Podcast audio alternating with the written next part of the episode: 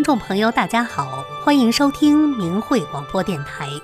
健康是人类永恒的话题，从古到今，从国内到国外，一直有许许多多的医学家、科学家在研究怎样能使人远离疾病、保持健康。然而，不管人类的医学怎么发达，仍有很多的疾病无法根治。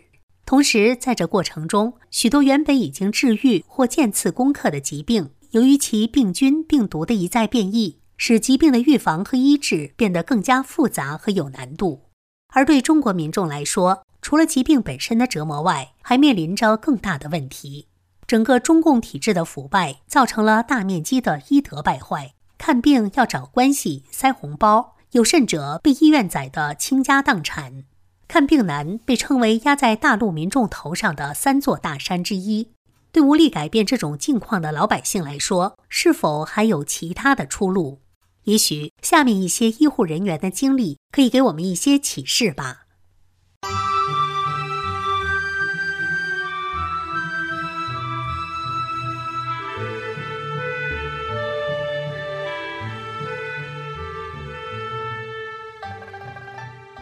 新疆退休医生的修炼故事。王永光女士，新疆乌鲁木齐市退休医生。王医生于一九九四年底开始修炼法轮大法，不仅绝症康复，而且道德品质得到了提高。在他六十多岁时，曾两次因公交车乘务人员的责任心不够，下车时被公交车带倒，摔至严重骨折。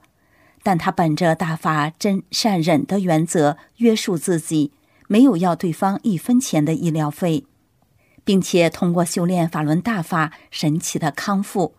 下面我们来听听他的故事：一得法修炼绝症康复。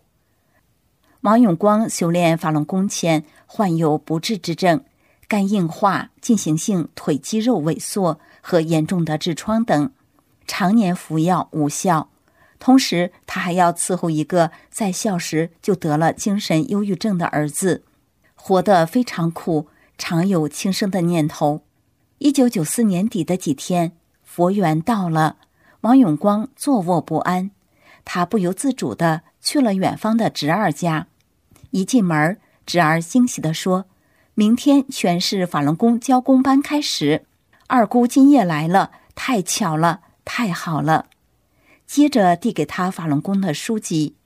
王永光一口气看完后，高兴地说：“这师傅句句透露出真诚可信，我要学法轮功。”他庆幸自己寻觅多年，终于找到了名师。同时，他也明白了自己为什么在家坐不住，为什么稀里糊涂的要大老远的去侄儿家。原来就是来得法轮大法的呀！他放下以前买的佛教、道教的书，专一修炼法轮功。不久，疾病一个个的远离了他。二为别人着想，两次车祸不要赔偿。他按照真善忍的标准要求自己，提高道德水准，淡泊名利，私心少了，善心多了，对人越来越宽容。修炼前，在人与人的利益冲突当中，他总要争个我对你错的；修炼后，他遇事替别人着想，宽以待人，慈悲善良。他先后两次在乘公交车下车时被摔成重伤，但考虑到对方的经济压力，他都坚决拒绝对方的赔偿。第一次车祸，二零零一年大年前三天。王医生乘当时的五十七路车到红山站，下车时，女售票员正站在司机的背后，面朝王医生，挡住了司机的后视路线。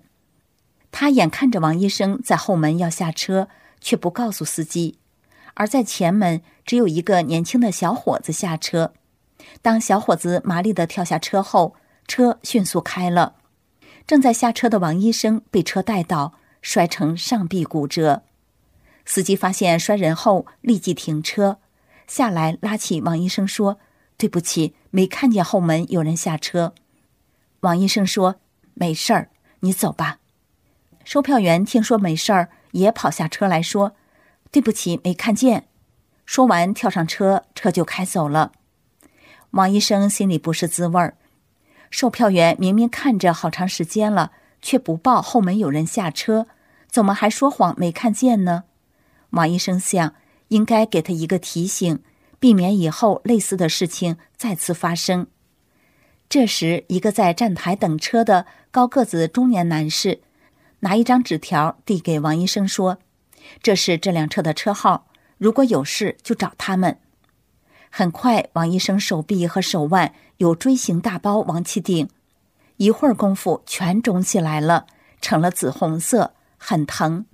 他去附近的红山医院做了诊断检查，然后拿着诊断书去了车队，报了车号，说明情况。不少司机和调度员看了肿得吓人的手臂，又看了骨折诊断证明，都很同情。责怪售票员不仅不报，反而说谎。他们给了王医生车队电话，说：“今天队长不在，明天你打电话，队长会很好的安排你的。”第二天，王医生给队长打电话，队长很关心的叫他住院治疗，一切费用由车队和当车人共同出。王医生回答说：“不用了，只要教育教育那个售票员。”他对乘客不负责任，还撒谎。队长说：“这是一定的，但你必须住院。这么大年纪还受这罪。”王医生说：“伤不算重，自己不会住院的。”队长就说：“那你把地址给我，我们送营养品，安排护理人员去。”王医生也拒绝了。你们单独核算都不容易，而且快过年了，车队又忙。你还得多操一份心，护理人员的家人又不能过个好大年，不如我一个人承受好一些。只要教育好售票员，不要伤害别人就行。我绝不会要赔偿的。队长又要王医生告诉他名字，王医生也拒绝了。给名字你不就找到我，给我送东西了吗？我不会给的。可队长就是不放电话，再三要名字。最后，王医生说：“我是法轮功修炼者。”队长一听，激动的大声说：“我谢谢了，谢谢了！我代表我全车队的职工，谢谢了，谢谢。”王医生每天学法练功，不久骨折处就彻底康复了。第二次车祸，二零零四年，王医生乘坐当时的五零一路车，在离家门不远站下车。被摔倒，当他被司机和他的老板架起时，伤腿离地十五公分高，大腿没有骨头支撑，已缩成了一团，碎骨刺肉像万刀刺肉一样疼痛难忍。司机后悔地说：“都怪我最后一趟车，光想快下班了，前门的人一下车，我没向后门看就开车了，把你摔得这么重，我一定送你去医院把你治好。”我妈也七十岁了，十年没见了。王医生说：“你以后注意乘客安全就行了，不要送医院花钱了。我单位有几位从平地摔的，比我轻得多，都没有再站起来，不出三年就离世了。何况我摔得这么重，送医院也治不好的。我是医生，我知道，股骨头损伤和股骨粉碎性骨折到这种程度。”成了一团肉了，我都这么大岁数了，没什么，不要花那么多钱了，会给你增加很大压力的，而且还治不好，送我回家吧。当时围观的众人怒吼司机：“不行，要送医院。”王医生说：“我是医生，听我的。再说我是修炼人，随其自然吧，不能叫你承受那么大压力。”最后一个乘车的女护士帮司机送王医生回家了。三天后，护士又来看王医生，见他整条腿到脚趾肿得很粗，内部红紫，表皮透明，到要感染的程度了。公安局的一个干部和许多左邻右舍也都见到过，那种程度要割一个常人就要截肢保命了。可是，就在一个夜晚，一股强大的热流冲击了王医生的全身，他热的被子也盖不住了，并且剧痛也消失了。第二天一看，伤腿直直的了。他慢慢扶床下地，用一条腿支撑着，手扶着桌子，一看伤腿直直的接触到地面了。他重新站起来了。他明白是大法师傅给了他新生。他无法抑制自己感恩的眼泪。而在这之前，虽然遭遇这么严重的车祸，每次痛得他大喊大叫，他都没有流过一滴眼泪。那时他为司机考虑，没住院，没要赔偿，给司机家减轻了巨大的经济压力，并且还要求单位不要开除司机。他做了一个大法弟子该做的，司机家幸福，他心里平衡，所以他没有流泪。邻居惊讶地说：“你当初摔得那么严重，就凭你的信仰恢复如初，真想不到啊！”那个好心的护士说：“我每次乘坐那个司机的车，他都不收我的钱。一次，他还对另一个司机说：‘我这次车祸上的是练法轮功的，没要我的赔偿。’”原来社区的一名工作人员见到王医生，就对别人说：“你们看。”就这人被车摔得那么重，却没要赔偿，也没住院，现在能出来走了。如果不是修炼法轮大法，试想赔多少钱也避免不了肉体和精神上的巨大痛苦，甚至说不定还要搭上性命。谁会干呢？谁也不干。而王医生因为修炼了大法，在承受巨大痛苦、不公对待时，能够为对方考虑。不给对方任何经济和精神上的压力，也正因为有这样的善心，他才能够得到法轮大法师傅的加持。两次从骨折，特别是后一次严重的粉碎性骨折和股骨损伤中死里逃生，不治而迅速完全恢复正常，这是对自己对别人都好的天大的好事。难怪说，在一九九八年。以乔石为首的人大老干部，在对全国上万名法轮功学员做了充分调查后，得出结论说：法轮功于国于民有百利而无一害。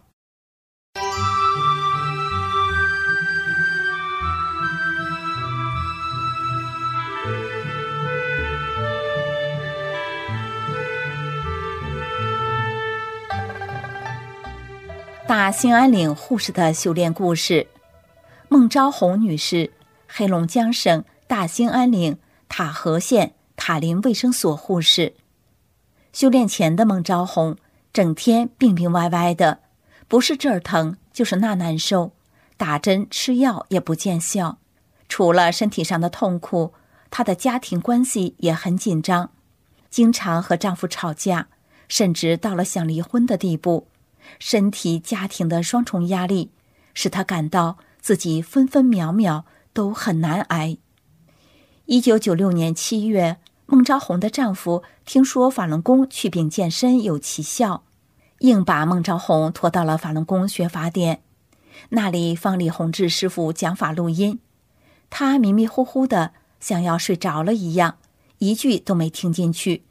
但在这似睡非睡中，身体却从未有过的舒服，以前每一分每一秒都很难过。那天听师傅讲法，两个小时不知不觉就过去了，他觉得很奇怪。就这样，他每天参加听法练功，九天很快过去了，他也精神了。于是他请了一本转法轮，回家学法练功。两个多月后。他身体所有的痛苦全都消失了，原来医院治不好的病，通过练功全都神奇的好了。他感动，是李洪志师傅给了他第二次生命。病好以后，他就没有看书了，但是大法真善忍的种子却深深扎在了他的心中。他的职业是处置室的护士，以前纱布、绷带、棉花、酒精、器械。经常往家里拿一些，学工以后，他不但不拿了，以前拿的都交还给了领导。在单位里，她抢着干活，早来晚走，从不计较得失；在家庭中，她也不再与丈夫吵架了，打消了过去想离婚的念头，并诚心的向丈夫道歉。她与婆家原来紧张的关系也改善了，变得融洽了。同时，她的利益心也放淡了，不是自己的东西坚决不要。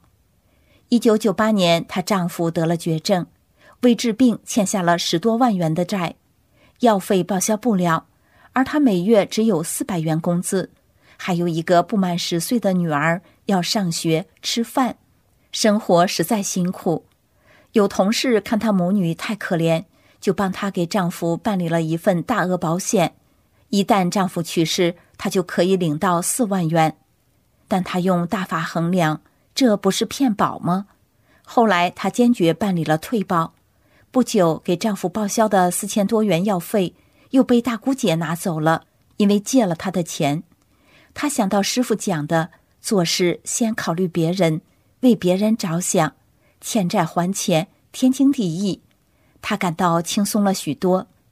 虽然当时他只学了两个月法轮功，但在之后的两年多时间里，他一直身体健康，心情愉快，人也变得年轻了。是大法给了他健康和全新的生活。结语：正常的社会是抑恶扬善的，对善良的人，特别是教人善良的人。是尊敬与推崇的，然而唯独在中共邪灵统治的国家，善良被迫害、被打压。本文中的两位主人公，他们在人生的困苦坎坷中得遇法轮大法，并通过修炼，实实在在的得到了身体的健康、道德的回升、家庭的和睦，使个人和周围的人都受益匪浅。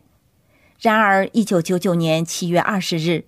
中共发动的对于法轮大法的残酷迫害，将无数刚刚从疾苦中脱离出来的中国民众再次推向痛苦的深渊，也将国家推向深重的灾难，民族的道德基石被推向毁灭的边缘。王永光女士被非法抄家、关押、强制洗脑，大儿子被非法劳教判刑；孟昭红女士多次被非法关押。被非法劳教两次，共计三年；被非法判刑四年，遭受种种令人发指的酷刑。他年仅十岁的女儿，在风雨飘摇中走过漫长心酸的十九年。今天，法轮大法已经传遍世界一百多个国家和地区，中共对大陆大法弟子的迫害也已在世界范围内被共知。而在中国大陆，在法轮功学员持续不断向民众讲述法轮大法好、真善人好的红事中，有三亿多的中国人已经觉醒，认清了中共的邪恶本质，退出了这个祸害中华民族近七十年的邪恶组织。我们坚信，在不久的将来，中共邪党将在最可耻中轰然倒塌，那时，所有善良的中国人。都将沐浴在法轮大法的伟大佛光之下，身心健康、自由快乐。